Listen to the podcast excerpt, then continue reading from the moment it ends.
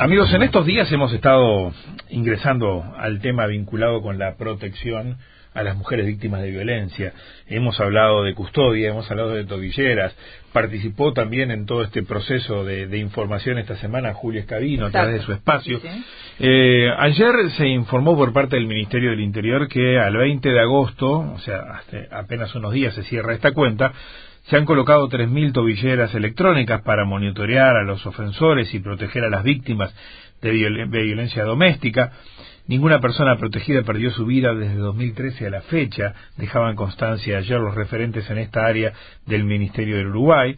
Recordaba Judy Zabaleta, que es la encargada de política de género del Ministerio, que en Uruguay se triplicó la cantidad de unidades especializadas, que las denuncias entre 2005 y 2008 aumentaron 580%.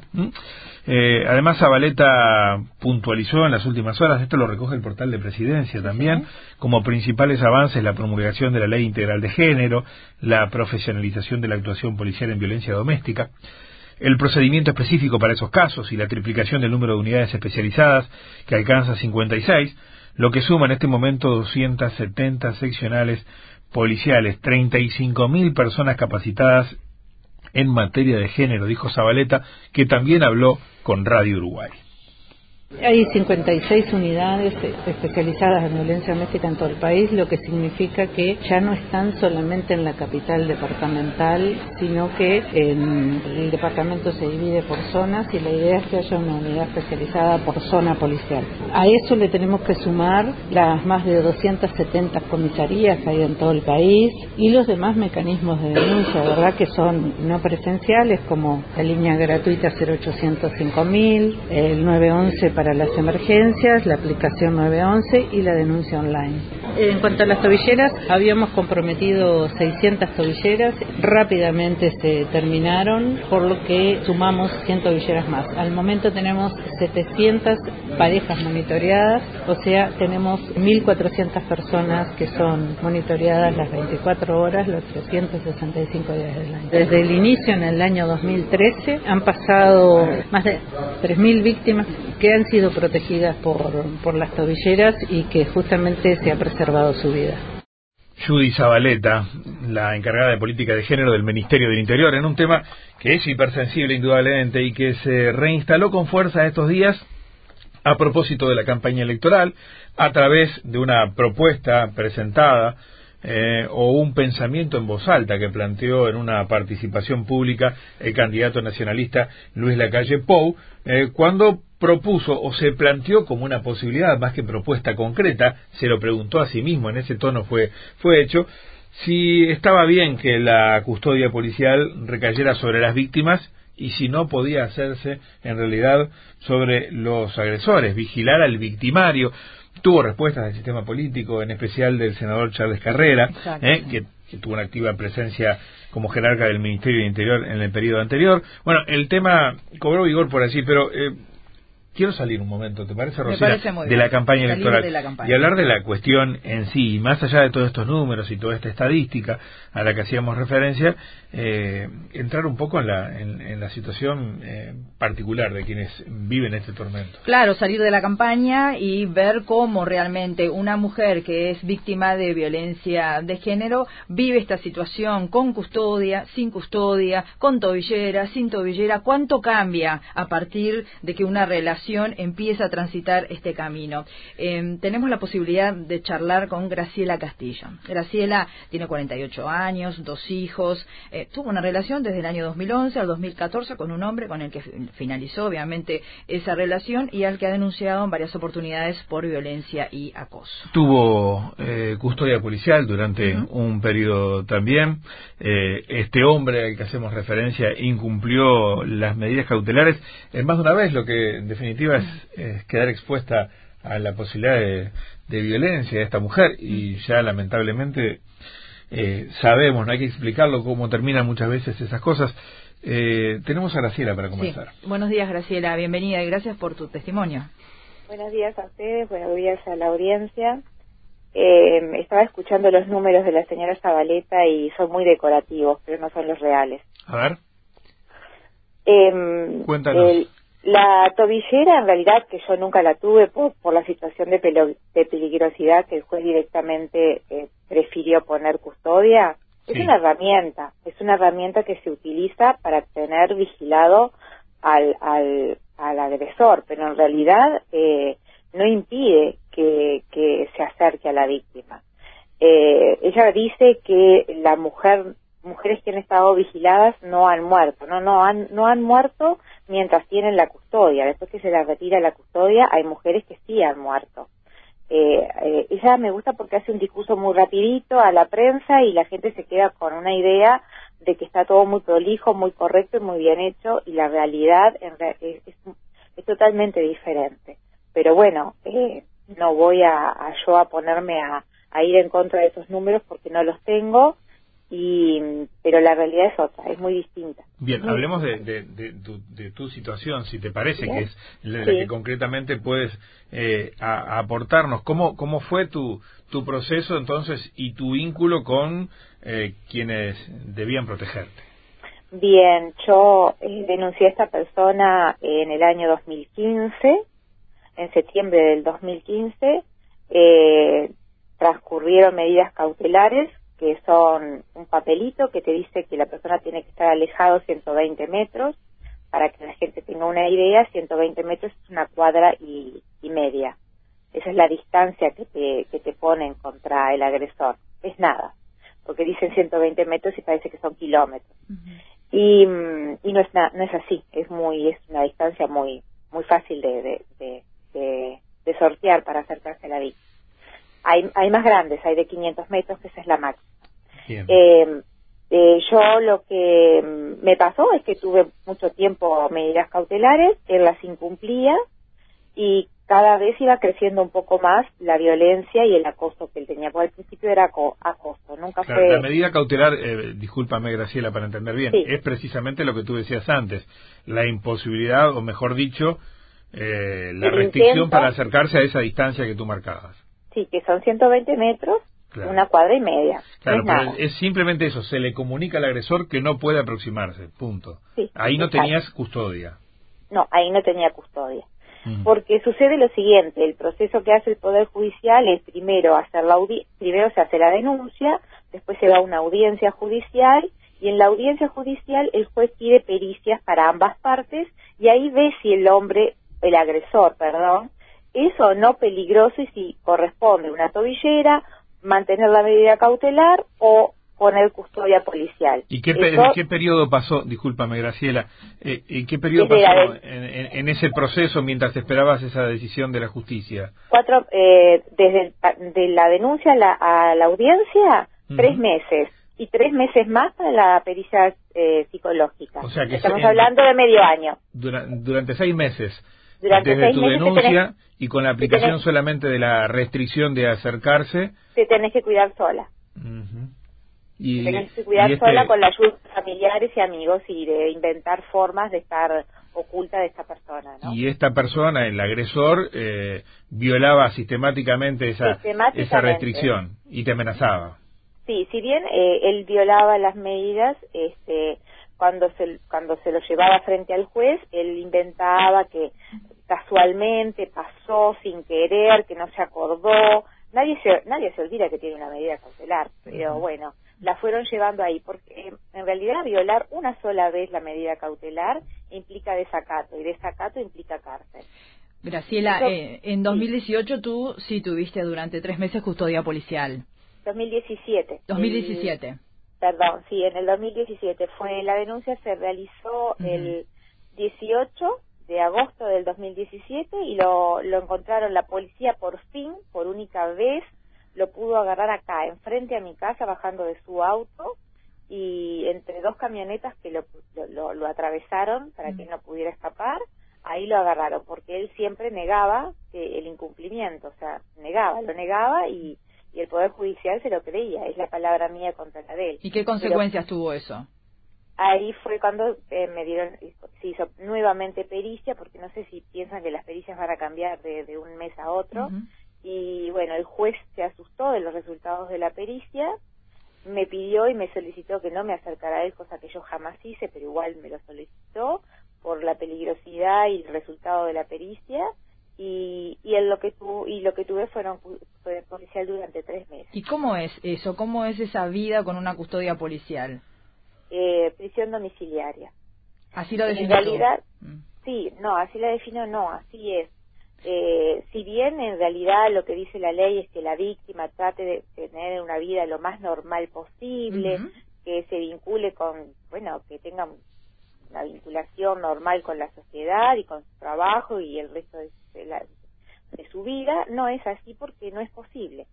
Eh, lo primero que sucede cuando el, juez te dice que vas a tener custodia es que salís del juzgado acompañado por un patrullero que corresponde a la seccional de tu zona eh, al cual tenés que esperar y que te lo manden cuando yo tuve que esperar tres horas en el juzgado. Desde, te despedís de tu abogado y, y, de ahí partís ya para la comisaría.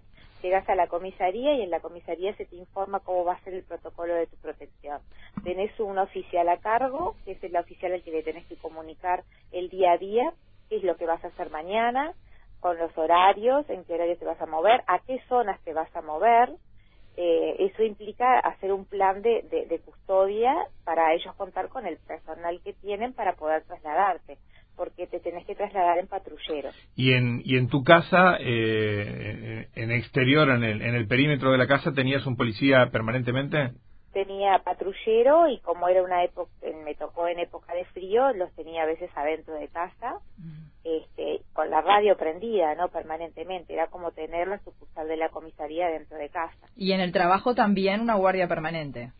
Bueno, ese es otro tema. Es un tema. Eh, ese es un tema. Si bien la ley MARC, la nueva ley de violencia integral, dice que, bueno, los empleadores deben eh, la realidad es que a mí me llamaron y me dijeron que yo no podía estar, que era una mala imagen para la empresa, tener un policía parado o adentro de la empresa y, y bueno, eh, me costó varios trabajos esta situación. O sea, mm, perdiste trabajo. Fui despedida, fui ¿Eh? despedida, fui despedida.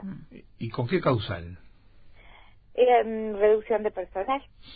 Claro. o sea que es muy lindo cuando, por eso digo, es muy lindo cuando sale la gente a que se dice que saben de este tema, hablar y decir cosas, pero la realidad que vivimos es totalmente diferente. ¿Fue efectivo desde el punto de vista de que esta persona no se acercara más a tu casa?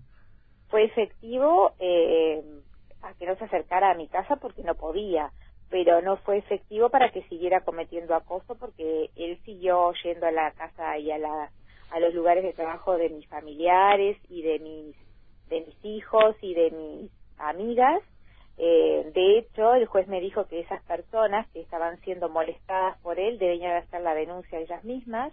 Una amiga mía, una sola amiga, se animó a hacer la denuncia por parte de ella y hasta el día de hoy está en juicio por él por una falsa denuncia que supuestamente esa persona le está haciendo juicio. Eh, ¿Por qué se terminó la custodia? La custodia se terminó porque yo la solicité. ¿Tú eh, solicitaste que le levantaran la custodia? Sí, en la, en la tercera audiencia que fuimos, solicité que se levantara la audiencia porque yo ya no tenía con qué pagar las cuentas ni cómo vivir. Porque te habías quedado sin empleo, entre otras cosas. Entre otras cosas, y además a uno queda, se queda sin dinero. Por otra parte, no es fácil tolerar una custodia policial. Mm. Eh, uno sale de, de, voy a dar un ejemplo, uno sale en el patrullero a trabajar o supongamos que en el caso que fui cuando a mi hijo le hicieron una intervención, yo tuve que quedarme en la comisaría que está en el estadio. Mi hijo entró a la intervención, mi hijo salió de la intervención y yo todavía estaba en la comisaría que viniera un patrullero a buscarme para llevarme al centro asistencial. Porque es, es así, cuando salgo de una jurisdicción, de una comisaría, te dejan a cargo de la jurisdicción de la comisaría donde vas a estar haciendo un trámite, trabajando en un cumpleaños o lo que sea. Ahora, cuando tú decides que te levanten la custodia y la justicia hace lugar a tu, a tu pedido, o sea, inmediatamente al otro día ya quedas nuevamente expuesta a, que esta persona eh, volviera a envalentonarse y violar todas aquellas restricciones que tenía. Sí, exactamente. ¿Y tuviste algún episodio de violencia después de eso? Sí, claro, todavía sigo con custodia policial desde ese día. Ah, volviste a tener custodia. No, no. No, eh, entendí que la custodia se había interrumpido a, pedido tuyo. la custodia se interrumpió y después lo que seguí teniendo fueron medidas cautelares. Medidas cautelares. Hasta, hasta el día de hoy. Y como él eh, nuevamente tuvo una, un brote violento, este, inclusive en el juzgado tuvo un brote violento delante del juez, este, el juez decidió nuevamente pericias que van a terminar como resultado en custodia policial. Y cuando hablamos de pericias son físicas, psicológicas. Psicológicas, ¿no? Psicológicas. En Psicológicas. porque yo no tengo, en mi caso yo no tengo golpes, es psicológico. Bien, bien, bien. Eh, caso nun- de él también. nunca estuvo preso el- este señor. Sí, este señor estuvo preso en el año 2005, producto de violencia. Él, él es un abogado jubil retirado. Claro, pero no, no, ¿verdad? ninguna, en ningún caso vinculado con, con tu situación, me refería a No, eso. con mi situación Ah. no. Eh, o sea, las, las, los incumplimientos que él ha tenido en ningún momento han sido motivo, y eso ya lo presentábamos con mi abogada, hasta inclusive en fiscalía, han sido motivo de que, de que sea detenido y, y- y llevado preso, ¿no? Porque en realidad eh, el incumplimiento implica eh, desacato, y desacato es no obedecer una orden judicial. No obedecer una orden judicial, en cualquier caso, significa ir preso. Graciela, en definitiva, eh, hoy, la- eh, ¿qué es lo que estás esperando? ¿Cuál es la situación hoy? ¿Cómo sigue todo este proceso? Eh, este proceso es, es, es- como un círculo vicioso. Nuevamente voy a tener custodia policial porque la, digo, el mismo juez se dio cuenta y se percató de que el señor Ujú. está muy, muy violento, eh, que no para, o sea, no se detiene, no hay forma de que se... Ya estamos a cuatro años y medio de esta situación y va a haber custodia policial nuevamente. De Es nuevo. lo que ve mi, es lo que ve mi abogada y es lo que ha percibido de lo que habló la fiscal este voy a ver cómo lo voy a manejar porque yo yo ya yo perdí mi vida No Eh, tienes trabajo hoy. sí tengo trabajo pero eh, mi vida interna Sí, te entiendo. Mi vida interna cambia porque eh, con todas las cosas que suceden yo ni siquiera puedo pensar en la idea de poder rehacer mi vida emocionalmente porque yo no puedo arriesgar a otro ser humano a que lo maten Claro. eh, tengo miedo por mis hijos también, si bien porque la custodia... ¿Qué, edad- edades tienen tus hijos? Mis hijos tienen 21 y 25 años, no son hijos del Señor, Ujú, son bien. hijos de un, de, de un matrimonio, o sea, de Eh, matrimonio. Graciela, eh, quiero quiero hacerte una pregunta que no, no no podemos dejar de lado, ¿verdad? Porque lamentablemente en, en reconstrucción de historias que han terminado muy mal, a veces este episodio aparecía más allá de las denuncias y no es convertirte este, en responsable ni mucho menos, eh, pero muchas veces lo que aparecía era finalmente en algún momento instancias en la cual la víctima eh, terminaba eh, cediendo ante presiones, eh, levantando restricciones para que la persona se acerque, teniendo contactos aunque estaba recomendado que no. No es tu caso. No, no es mi caso ni lo será jamás.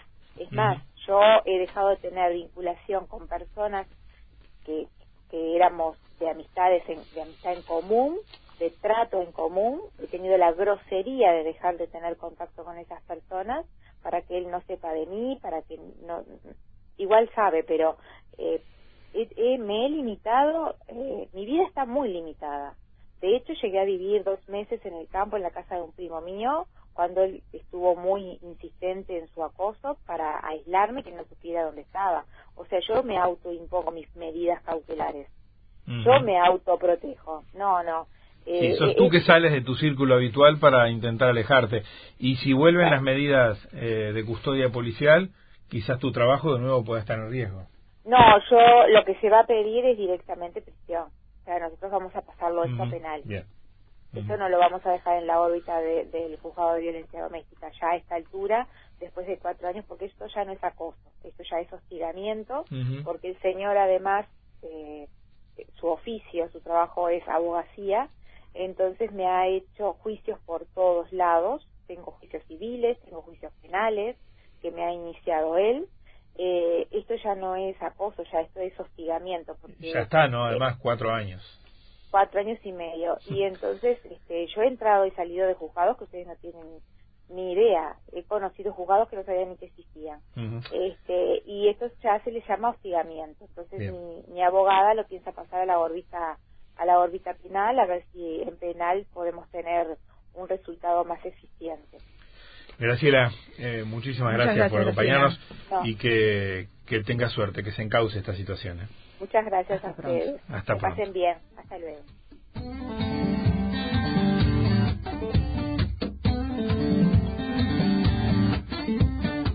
Las nueve en punto, eh, tenemos que hacer una pausa, pasar a otros asuntos, pero evidentemente deja mucha reflexión, ¿no? De cómo se da todo ese proceso, sobre todo el dato a dato que nos aportaba Graciela de su situación personal en cuanto al acoso, al hostigamiento, a la violencia doméstica contra ella por parte de quien fue su pareja y de qué forma pudo valerse de la protección real, ¿no? Que cuánto problema tiene en cuanto a a su instrumentación al parecer de acuerdo con la historia de vida de Graciela. Y viste como a mí me impresionó cuando ella califica a la custodia como prisión domiciliaria, por eso yo le insistí, es tu percepción, porque a veces puede llegar también, eh, puede llevar a la confusión, no es prisión domiciliaria, tú tenés una custodia, podés hacer tus actividades, entre comillas, normalmente, pero eh, todo el tiempo acompañada por una custodia policial. Lo que dice Graciela es que eso no es vida, eh, obviamente es así, limita y trae consecuencias como en el caso de ella, perder varios trabajos. Sí, nada menos.